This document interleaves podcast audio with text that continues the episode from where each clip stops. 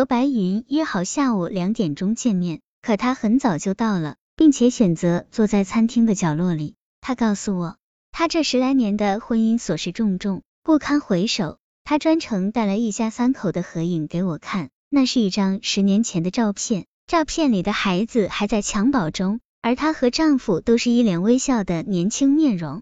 他说，那短暂的幸福时光一去不复返了。他看上的不是我，而是房子。一九九八年六月，我二十七岁生日的前几天，经人介绍，我认识了我的丈夫强子。六月的天已经挺热的了。我觉得第一次见面应该正式些，就特意穿了自己最好看的一条长裙。可见面后，我发现对方似乎并不重视这次见面，因为他很随意的穿着短裤和 T 恤，看起来就像个刚走出球场的学生。他的这个表现令我不太满意，所以没怎么聊，我就说要回家了。可是道别后，强子还一直跟着我，说不放心，得送我回去，一直跟到我家楼下。他又问我要了家里的电话号码，才离开。三天后，强子打电话给我，说当天是他的生日，想约我一起庆祝。真巧，他的生日和我的没差几天。鉴于这个原因，我觉得两个人还是有点缘分的，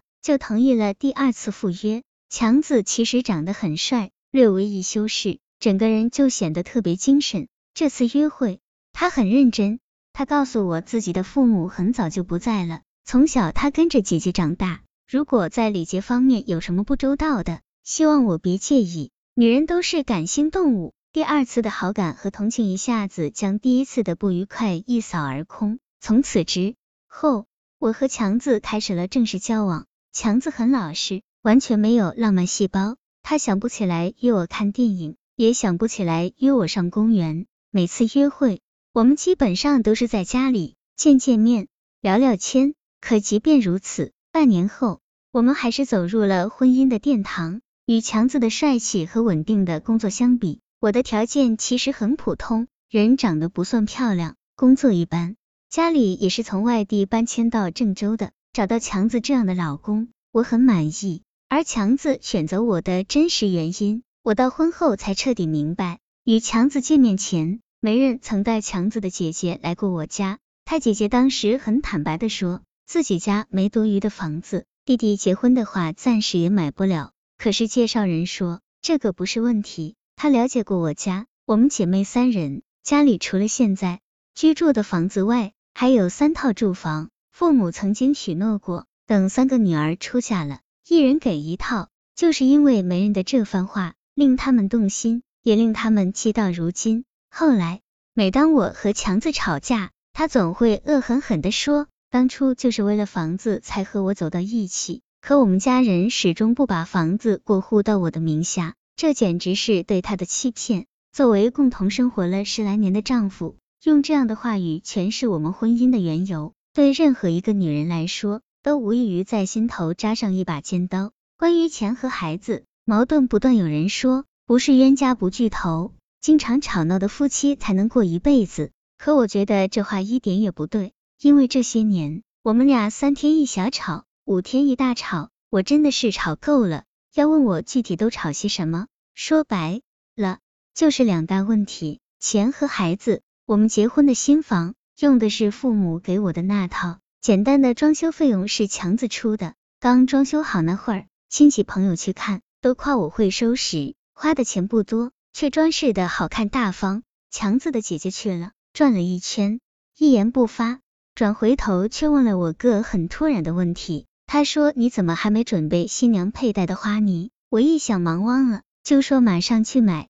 姐姐走时，强子一个人去送，回来就闷闷不乐的对我说：“这事办的不合适了，他那点钱应该留着买家具家电啥的，都投在装修上，根本就不显眼。以后万一我俩闹矛盾了。”他什么也带不走，真是不懂得为自己留后路。到了结婚那天，两家原本商量好简单办，只是自己的亲戚一起吃顿饭就行了。地点定的是强子单位的职工餐厅，我父母掏钱做了两下礼，把我送到他们单位大宴。可是去了后才发现，他姐姐叫了好多同事朋友来参加，一下子坐了八桌，搞得我措手不及。看到我有些慌乱。他姐姐就对我说，这些客人是他请来的，费用不用我管，不过客人随的份子钱还有送的礼物，也就同样不给我了。哎，要说这钱一来一回的，我也能理解，可他就这么直白的说出来，让人怎么听怎么别扭。婚后，